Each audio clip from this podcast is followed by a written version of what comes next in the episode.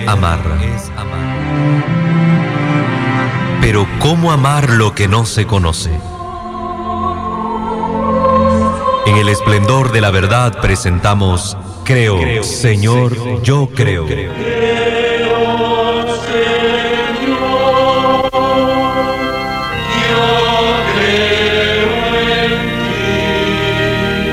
Juntos profundicemos en cómo es la vivencia cotidiana de nuestra fe. Escúchanos y conoce más sobre nuestra fe católica.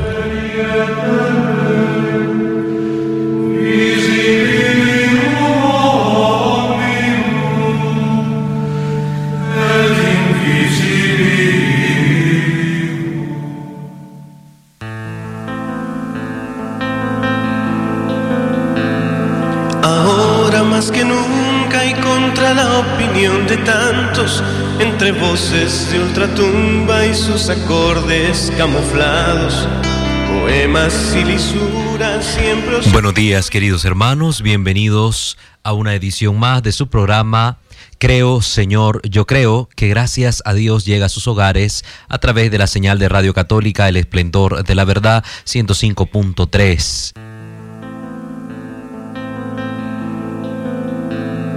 Ahora más que nunca y contra la opinión de tantos. Vamos pues hoy a hablar acerca de un tema importante e interesante.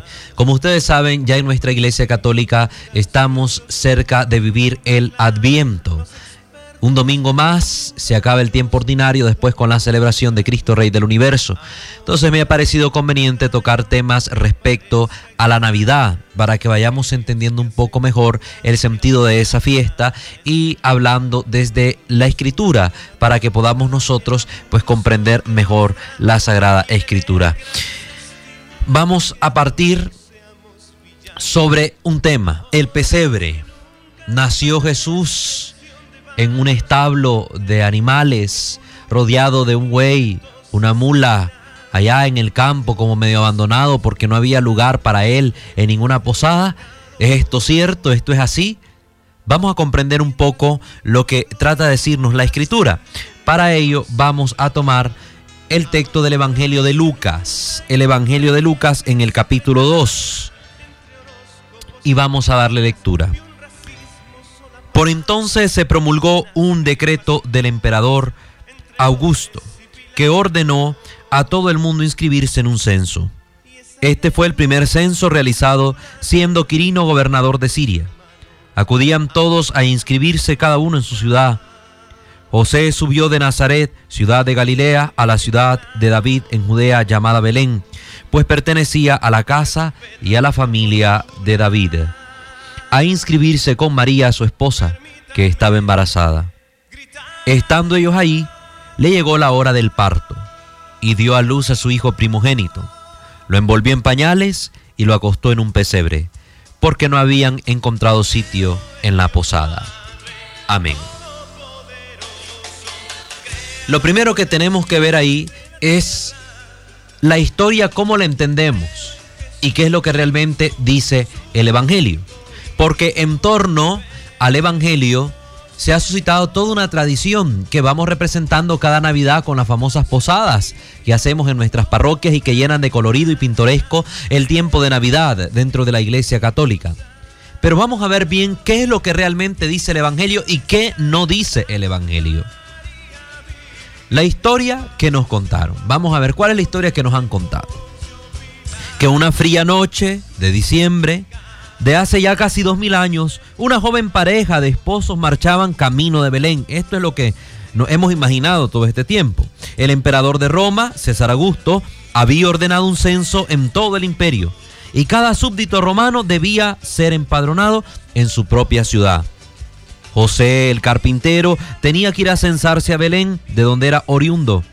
Junto a él, montada en un burrito, viajaba María en avanzado estado de embarazo, de gravidez afrontando un agotador viaje de más de 150 kilómetros desde Nazaret hasta Belén, hasta Belén. Esto es lo que nos han ido contando a lo largo del tiempo. Su esposo se sintió más tranquilo cuando por fin entraron en la ciudad de sus antepasados. Abrigaba la esperanza de encontrar pronto un albergue, teniendo en cuenta la condición en la que se hallaba su mujer. pero anduvo de casa en casa y a todas las halló atestadas de gente. Es que el censo había hecho regresar desde los diversos puntos del país a muchos betlemitas para inscribirse en los padrones romanos. En vano buscó José un sitio donde acomodar a María para que pudiera dar a luz a su hijo. No lo encontró. De pronto divisó una posada. Ahí sí conseguiría seguramente alojamiento. Pero la decepción fue enorme cuando el posadero le informó que no quedaba ningún rincón disponible. Por último, José con María, que se movía pesadamente y que ya acusaba los dolores del parto, se dirigió a una cueva que servía de establo para los animales y terminaron refugiándose dentro.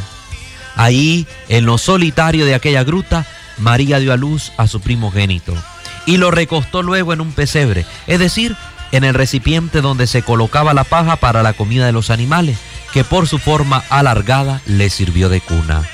Porque los hombres a los que venía a salvar le cerraron sus puertas y el Hijo de Dios había nacido en un establo.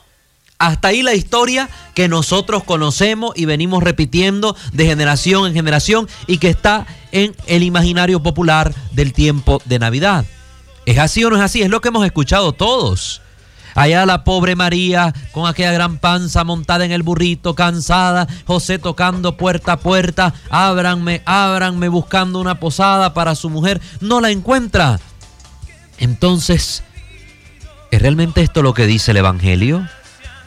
Vamos a ver este pequeño estudio al respecto para que entendamos mejor esto. Y vamos a tomar al respecto el libro que sabemos de la Biblia Nuevo Testamento del licenciado Ariel Álvarez Valdés, porque este librito me ha gustado, que nos aclara muchos aspectos que son sencillos y en un lenguaje eh, bastante simple, sobrio y fácil de entender. Entonces, hermanos, pues vamos a ver un poco qué es lo que nos dice pues la escritura en realidad. ¿Es eso lo que relata el Evangelio? Esta narración así contada y que hemos oído y meditado innumerables veces, especialmente al llegar la Navidad, plantea dos serios problemas. El primero es que no concuerda exactamente con lo que el Evangelio de San Lucas dice, de la cual está tomada. Fijémonos bien, hemos leído el Evangelio, por eso al principio del programa. Hemos dicho se encuentra en el capítulo 2 del Evangelio de Lucas. Lo primero que el texto, así como lo imaginamos, no concuerda con lo que realmente dice el Evangelio. En efecto, este en ninguna parte afirma que María haya llegado a Belén casi en el momento de dar a luz. Todos nos estamos imaginando que apenas salió el censo, inmediatamente José alistó las cosas, montó a María en un burro y se fueron en carrerita para censarse. No, el Evangelio no dice eso. El texto solo dice, y sucedió que mientras ellos estaban ahí, es decir, ya cuando ellos estaban en Belén, se le cumplieron los días de dar a luz. Tampoco cuenta el Evangelio que la pareja haya andado de casa en casa y de posada en posada buscando alojamiento. No lo dice el Evangelio. El Evangelio no dice que José llegó a tocar puerta a puerta. No, en ningún momento. Eso lo hemos venido nosotros como imaginando. Lo hemos hecho parte de la tradición. Y vamos a aclarar el sentido de esas cosas también. Esta es una simple deducción que muchas veces se hace por el hecho inexplicado de que María haya dado a luz en una cueva destinada para refugio de los animales. ¿Y por qué se afirma que no había para ellos lugar en la posada? Todo va a partir de esa frase. No había lugar para ellos en la posada, que está en Lucas capítulo 2 versículo 7. Pero miremos las cosas, realmente son así. ¿Qué se puede deducir de la historia que hemos contado? Si la sacamos del contexto real del Evangelio de Lucas, ¿qué podemos deducir de esta historia donde salieron en carrera José con María, llegaron en las últimas allá a Belén, ya cuando María iba a dar a luz? ¿Qué se puede deducir?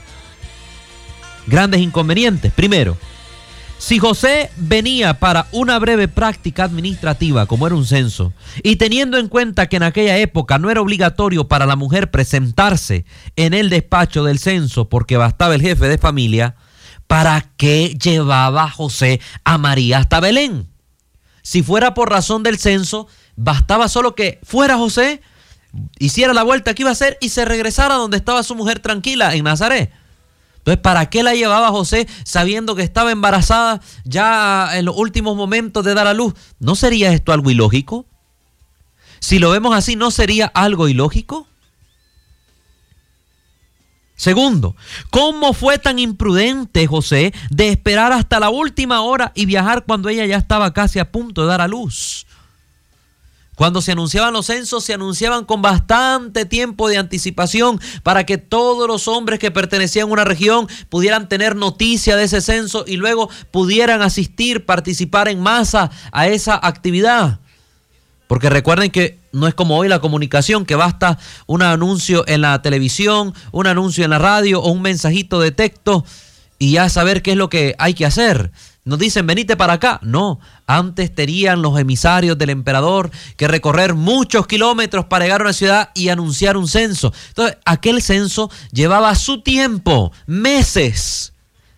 Entonces, Hubiese sido un imprudente José si teniendo tantos meses de anticipación, hasta el último momento cuando María estaba embarazada, hubiera esperado para llegar a hacer, eh, eh, para tomar las cosas, alistarse y salir hacia Belén a censarse. Tercero, el varón justo y previsor como es José, no fue capaz de prever un lugar más decente para el alumbramiento de su esposa, sabiendo que el que venía al mundo era nada más y nada menos que el Hijo de Dios. ¿Ustedes creen que José iba a dejar ahí que el Hijo de Dios naciera simplemente entre el montón de animales ahí pegando la carrera casi que sin nada a la mano? Sería una imprudencia de José, aquel varón justo que la tradición ha visto como el protector de la Sagrada Familia. Cuarto, si el mismo José era de Belén y volvía a su propia ciudad, ¿cómo es que no iba a tener una casa donde alojarse? ¿No les parece esto una incongruencia si tomamos el relato del Evangelio como lo hemos venido tomando, que pensamos que José llegó de repente y andaba tocando puerta en puerta? ¿Cómo iba a ser esto posible si se supone que José era de Belén? Ahí estaba su familia, ahí estaban sus parientes. No concuerda entonces lo que estamos imaginando del relato con lo que realmente dice el relato. Y en último lugar, considerando que para los pueblos de Oriente la hospitalidad era un deber sagrado, era cosa seria y sagrada, el recibir a un huésped en su casa, en el que estaba en juego el propio honor de esa familia, no resulta extraño que nadie le abriese las puertas a José, ni siquiera un pariente, aún viendo el estado de su esposa María. ¿No les parece algo raro? Nadie le iba a abrir la puerta a José, que era pariente de esa gente que estaba ahí, y peor viendo a su esposa cómo llegaba. ¿No les parece extraño? Pues todas estas preguntas que nos hemos planteado las vamos a responder después de la pausa para que así pues podamos entender mejor esta situación. Vamos a ir a la pausa y regresamos.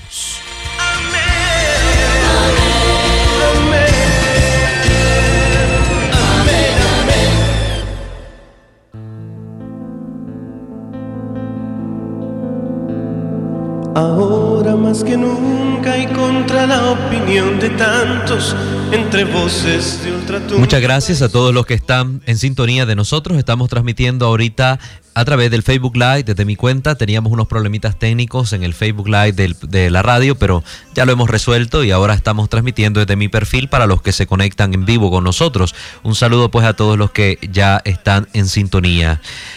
Estamos hablando acerca de...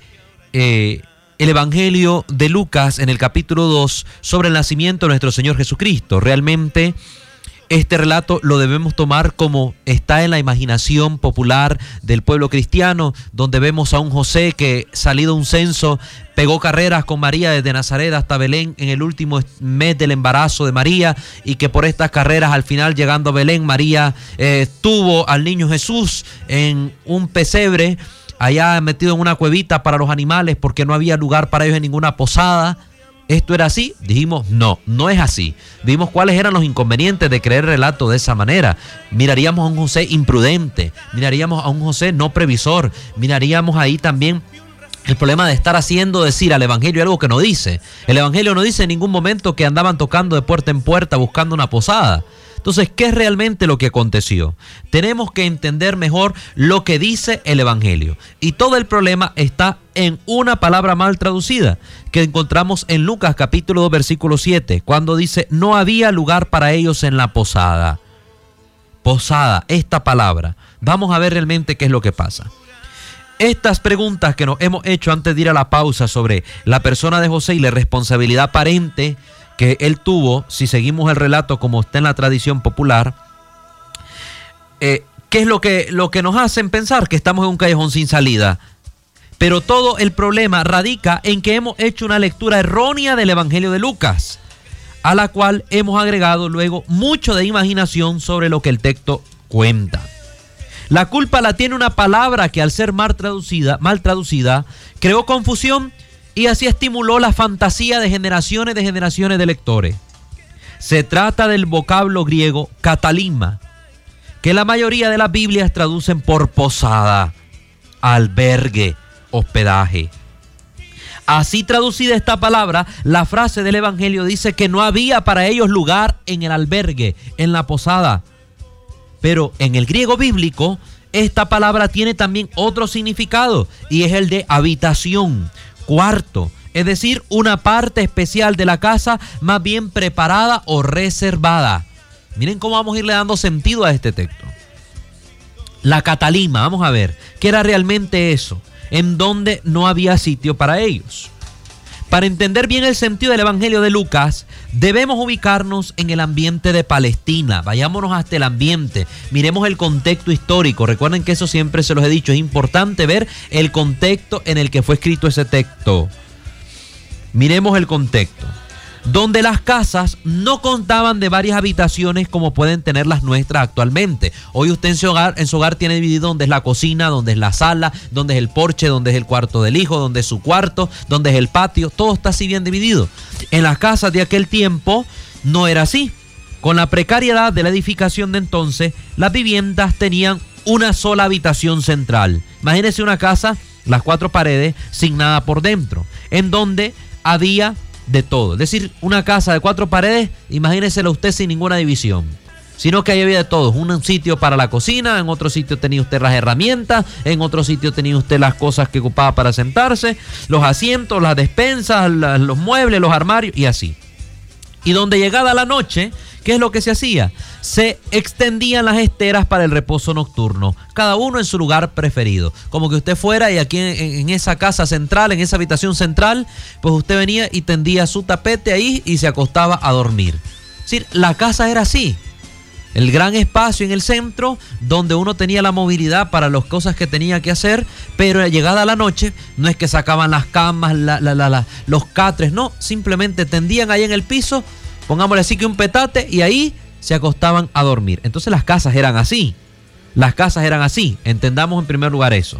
Esta habitación central era pues el pequeño mundo doméstico alrededor del cual giraba toda la vida del hogar y el movimiento de las personas, más o menos como los cuartos de muchos de nuestros hogares campesinos. En las casas campesinas un poquito nos recuerda esto. Pero además de la sala principal, las casas tenían adosado algún ambiente más pequeño, reservado a veces para emplearlo de depósito o para eventuales huéspedes con separadores agregados para un poco de mayor privacidad entre la familia y los huéspedes. Esto vayámoslo entendiendo. Esta habitación servía sobre todo para cuando en la casa había alguna parturienta. ¿Por qué razón? Recuerden, en Israel cuando una mujer daba a luz a un hijo, quedaba impura, ya sea 40 días si era varón o tal vez 80 días si era mujer. Según, ¿verdad? Según la tradición, según la ley. Esta ley la encontramos en Levíticos capítulo 15. Levíticos 15, versículo del 19 al 24. ¿Qué dice esa ley? Que los objetos que ella tocaba, el hecho donde reposaba o incluso cualquier lugar donde se hubiera sentado quedaban impuros. Y si alguno tocaba una parturienta o entraba en contacto con algún utensilio rozado por ella, caía automáticamente en la impureza. Recuerden que estaba la ley de la impureza en los tiempos de Moisés. Para los judíos, para los judíos, una persona impura quedaba aislada socialmente, menguada ante Dios y ante los demás. No podía acudir al templo ni relacionarse con nadie hasta tanto terminaran los ritos de purificación que eran complicados y llevaba su tiempo. Eso que nació en la época de Moisés, así se extendió esa práctica por todo Israel hasta los tiempos de Jesús. De ahí entonces las precauciones que se tomaban en cada parto y el por qué se hacía residir en la catalima, es decir, en una habitación aparte de la casa y no en el ambiente común a la que iba a ser madre. Imagínense, si una mujer daba luz ahí en esa casa que no tenía distintas habitaciones, sino que era una gran habitación central, todo el lugar quedaba impuro y todos los que estaban allá adentro quedaban impuros. Por eso es que habían esas habitaciones adosadas a la casa para atender huéspedes o para las parturientas. Así todo queda más claro. Ahora supongamos por un momento que el evangelista Lucas, cuando escribió aquello de que no había lugar en la Catalima, no estaba pensando en una posada ni en un albergue, como traducen ordinariamente las Biblias, sino en la habitación de una casa particular, que es la otra posibilidad que ofrece esta palabra griega. Entonces se aclara de golpe todos los interrogantes que nos hicimos antes de la pausa anterior. El texto evangélico aparece más coherente y la figura de José vuelve a adquirir relieve como padre responsable y esposo prudente. Empecemos pues a leer ahora todo el relato del Evangelio a la luz de esta nueva explicación, sin interpretaciones arbitrarias ni añadidos espurios. Esto lo vamos a hacer después de la pausa. Cuando vengamos vamos a explicar ahora cuál es el verdadero sentido en el que tenemos que entender este texto.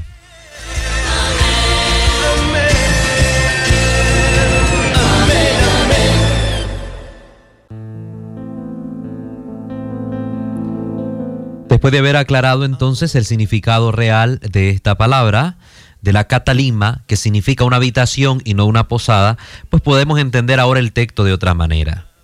Imagínense ustedes, habiendo, habiéndose enterado José de que el emperador de Roma había ordenado un censo, que momentáneamente José residía en Galilea, entonces decidió volver a Belén, puesto que él era de allá, como lo dice el Evangelio de Lucas, capítulo 2, versículo 4. Decidió volver a Belén.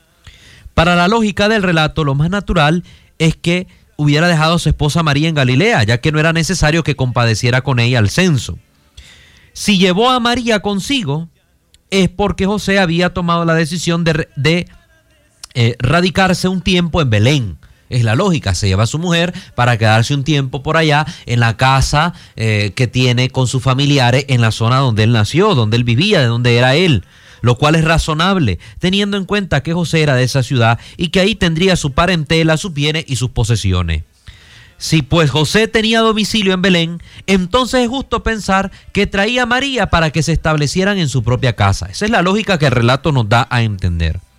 Para ello se pusieron en marcha con tiempo, con la prudencia de los santos y para evitar las dificultades del último momento.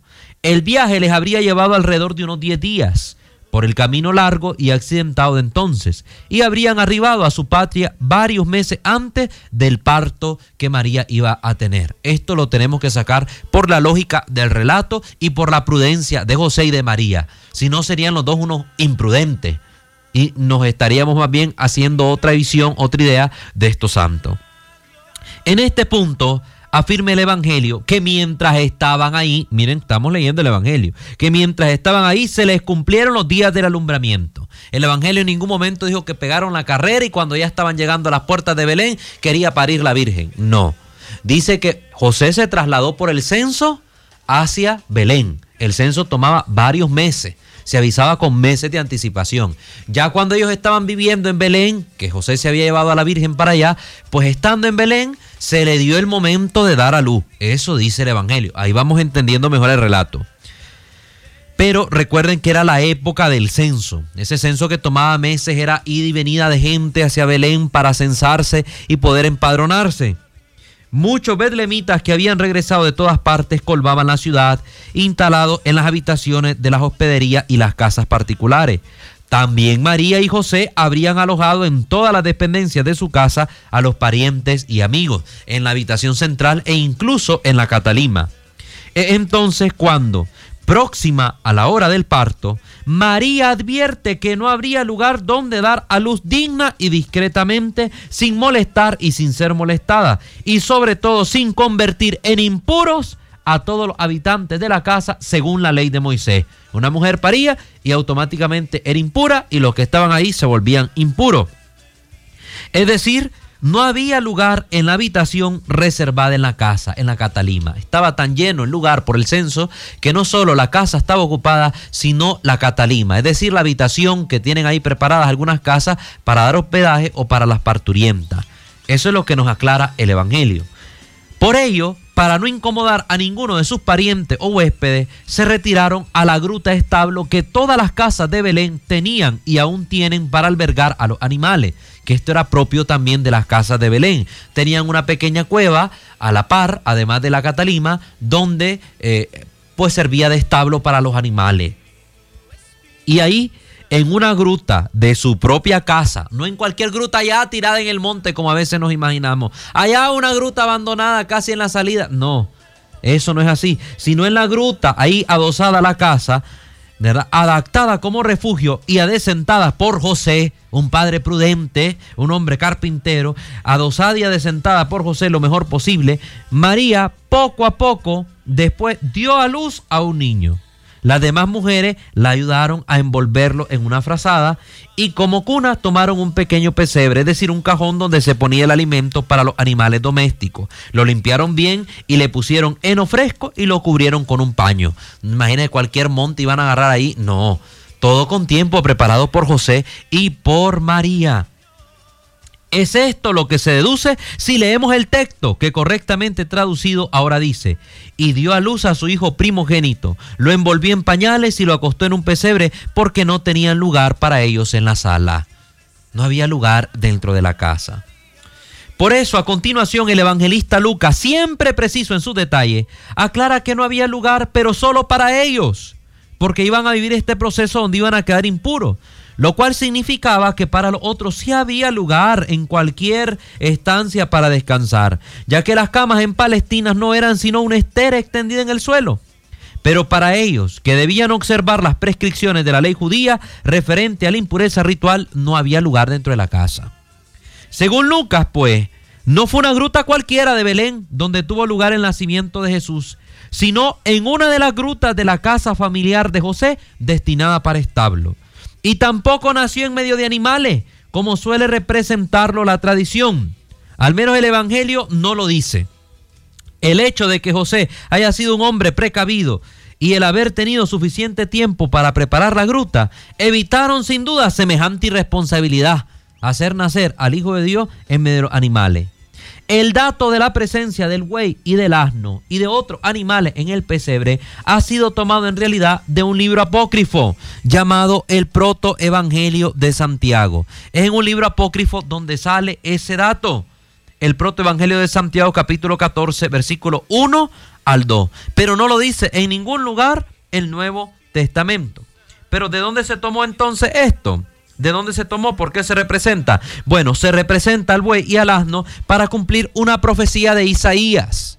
¿Qué decía Isaías? Bueno, el buey conoce a su dueño y el asno el pesebre de su señor.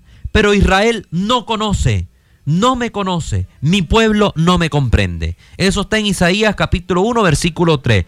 Entonces, esto se usó, el buey y el asno, representado en el pesebre, para indicar que aquel que estaba ahí era el Señor de Israel, que el pueblo no reconoció y los animales sí reconocieron. Por eso es que se aparece eh, el buey y el asno representado en el pesebre. Pero el Evangelio de Lucas en el Nuevo Testamento en ningún lugar dice que estaba el buey y el asno, sino que más bien es un añadido de la tradición y que aparece en el apócrifo del protoevangelio de Santiago para indicar el cumplimiento de una profecía de Isaías. Es decir, tiene un sentido teológico para indicarnos que el que estaban haciendo ahí era el Señor de Israel. Ahora, que en griego, que en el griego de Lucas la palabra catalima significa la habitación reservada de una casa y no una posada cualquiera, también lo confirma otro episodio del Evangelio, el de la última cena. Cuando Jesús da las instrucciones a Pedro y a Juan para llegar hasta una casa de la ciudad y preparar la Pascua, le indica. Esto lo vemos en Lucas 22, 11. Y díganle al dueño de la casa, dice el maestro, ¿dónde está la sala? Catalima es la palabra que en griego aparece, en la que pueda comer la Pascua con mis discípulos. Es decir, que Jesús no celebró la última cena en ninguna posada, en ningún albergue, sino en una casa cuyo dueño le preparó una sala, una habitación reservada para él y sus apóstoles. Eso lo tenemos que tener en claro. Entonces, ya con esto se nos va aclarando un poco mejor cómo es la situación del nacimiento de Jesús. Si realmente nació en un establo ahí abandonado, tirado en una cueva cualquiera, o nació en un lugar preparado, que ciertamente, aunque fuera un establo, era un lugar preparado prudentemente por José y por María. Esto es lo que estamos aclarando. Vamos a ir a la pausa y volvemos para que sigamos aprendiendo un poco más sobre este interesante tema.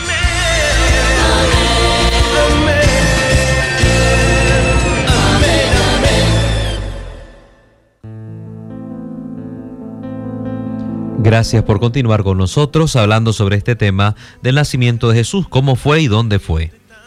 En conclusión, ¿qué podemos decir después de esta reflexión que hemos hecho? Que más allá de cómo fueron en verdad los detalles históricos del nacimiento de Jesús, el Evangelio de Lucas no dice que Jesús haya nacido en una gruta cualquiera, porque sus padres no hallaron una posada. Cuando Lucas usó la palabra catalima, no pensaba en una posada, sino en la habitación reservada de una vivienda en este caso en la vivienda de María y José en Belén, donde la Sagrada Familia vivía desde hace tiempo y que por cuestiones del censo estaba también ocupada y que por tanto tuvo que nacer Jesús en la gruta que era también parte de la casa de María y de José. Finalmente, la tradición arqueológica comparte este modo de pensar. En efecto, en la ciudad de Belén todavía existe la gruta que durante siglos ha sido identificada por los peregrinos como la del nacimiento de Jesús y todos los estudios arqueológicos que se realizaron en torno a ella revelan que no se trata de una cueva cualquiera, perdida en el campo allá, no, sino incorporada a una vivienda como recinto estable. En lugar de aquella casa, hoy se ha construido una majestuosa basílica que la conmemora. Entonces, queridos hermanos, hay que tener presente estos detalles. Ahora miremos dónde nació el pesebre. La tradición del pesebre es católica, es uno de los signos de la Navidad. Fue inventada esta tradición por San Francisco de Asís en la Navidad de 1223, hace ya muchos años, en el pueblecito de Greccio, en Italia. Ahí fue inventada por San Francisco esta, esta bella tradición, donde representó con seres humanos, con seres humanos, el nacimiento de Jesús en el establo. Entonces, los signos de el pesebre son para nosotros también claros. Con esto no les estoy diciendo ahora que no vayan a montar sus pesebres. Al contrario, está ahora con mayor sentido el poder hacer el pesebre, porque comprendemos la servicialidad de María y de José, cómo albergaron a sus huéspedes, que ellos prefirieron incomodarse ellos y no incomodar a los demás, que prefirieron ellos eh, servir y dar alojamiento antes que buscar su propia comodidad. Ahora entendemos mejor el signo del pesebre. Ya entendemos por qué el buey y el asno que es el cumplimiento de una profecía de Isaías, que nos da, nos da a entender que hasta los animales en Israel reconocieron al Señor, al Mesías, y que el pueblo de Israel no reconoció en Jesús al Mesías de Dios. Ahora tiene mayor sentido todo esto. Y pues lo de las posadas también queda ahora como parte de una bella tradición de una mala interpretación de la escritura, sí, pero no por esto les quita valor, porque ciertamente tiene un sentido teológico. El Señor vino a tocar los corazones de muchos y el pueblo no lo recibió. Y ahí se cumple ese que el pueblo no conoció al Señor, no lo recibió en su propia casa, que al final la casa es el corazón, no lo recibió en el corazón y se cumple lo que dice el Apocalipsis, mira que estoy a la puerta y llamo, si tú me abres entraré y cenaré contigo y tú conmigo, pero hoy muchas personas tienen la puerta de su corazón cerrado al Señor. Entonces también estas posadas tienen un sentido teológico y tienen un valor dentro de la tradición.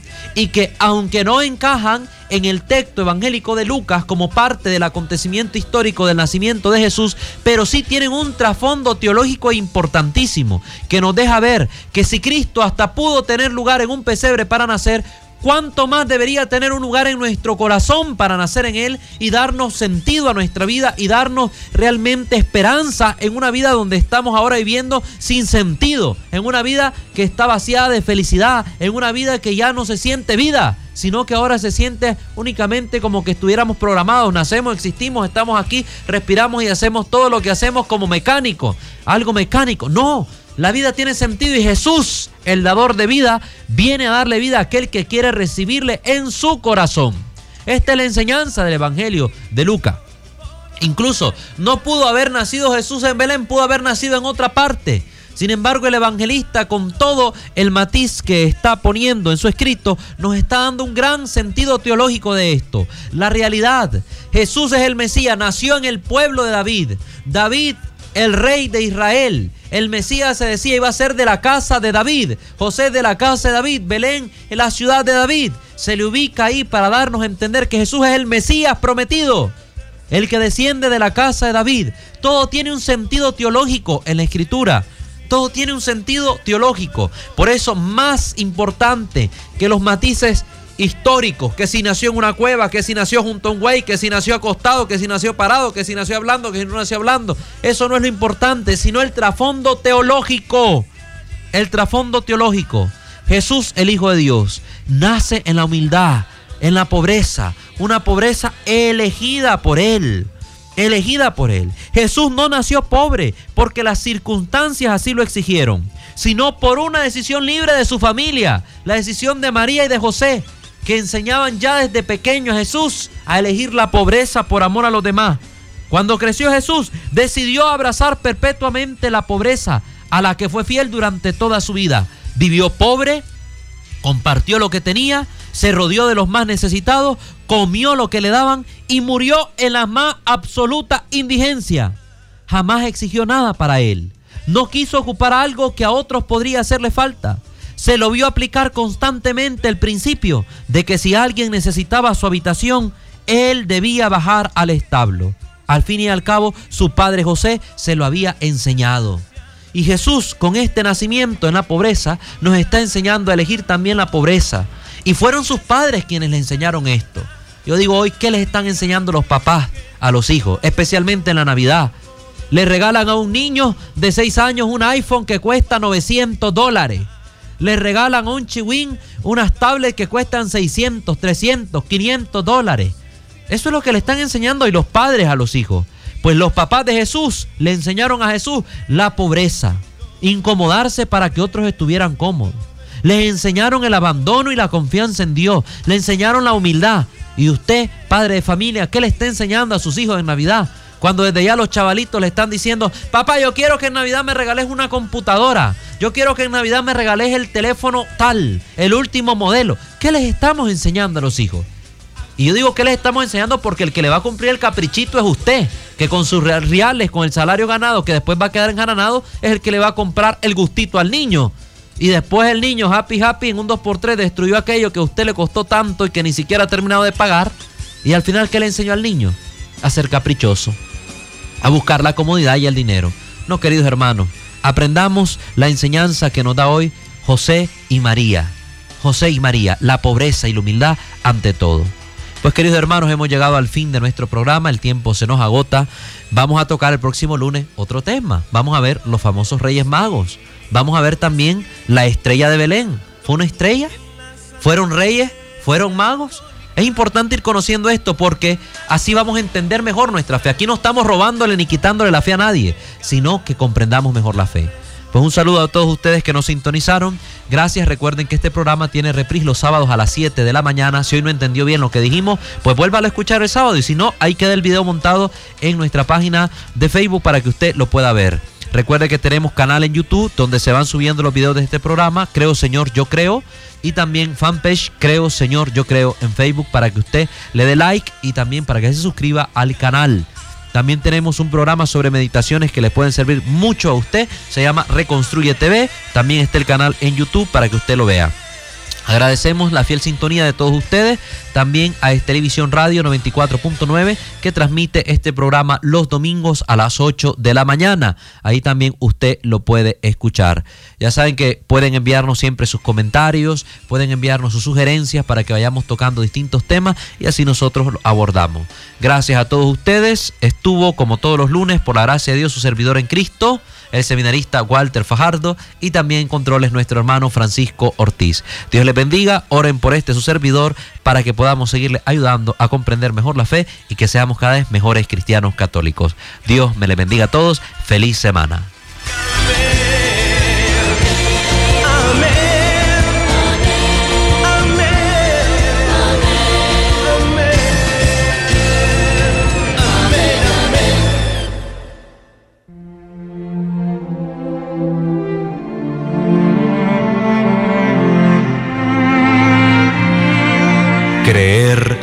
Amar. Pero ¿cómo amar lo que no se conoce? En el esplendor de la verdad hemos presentado Creo, Señor, yo creo.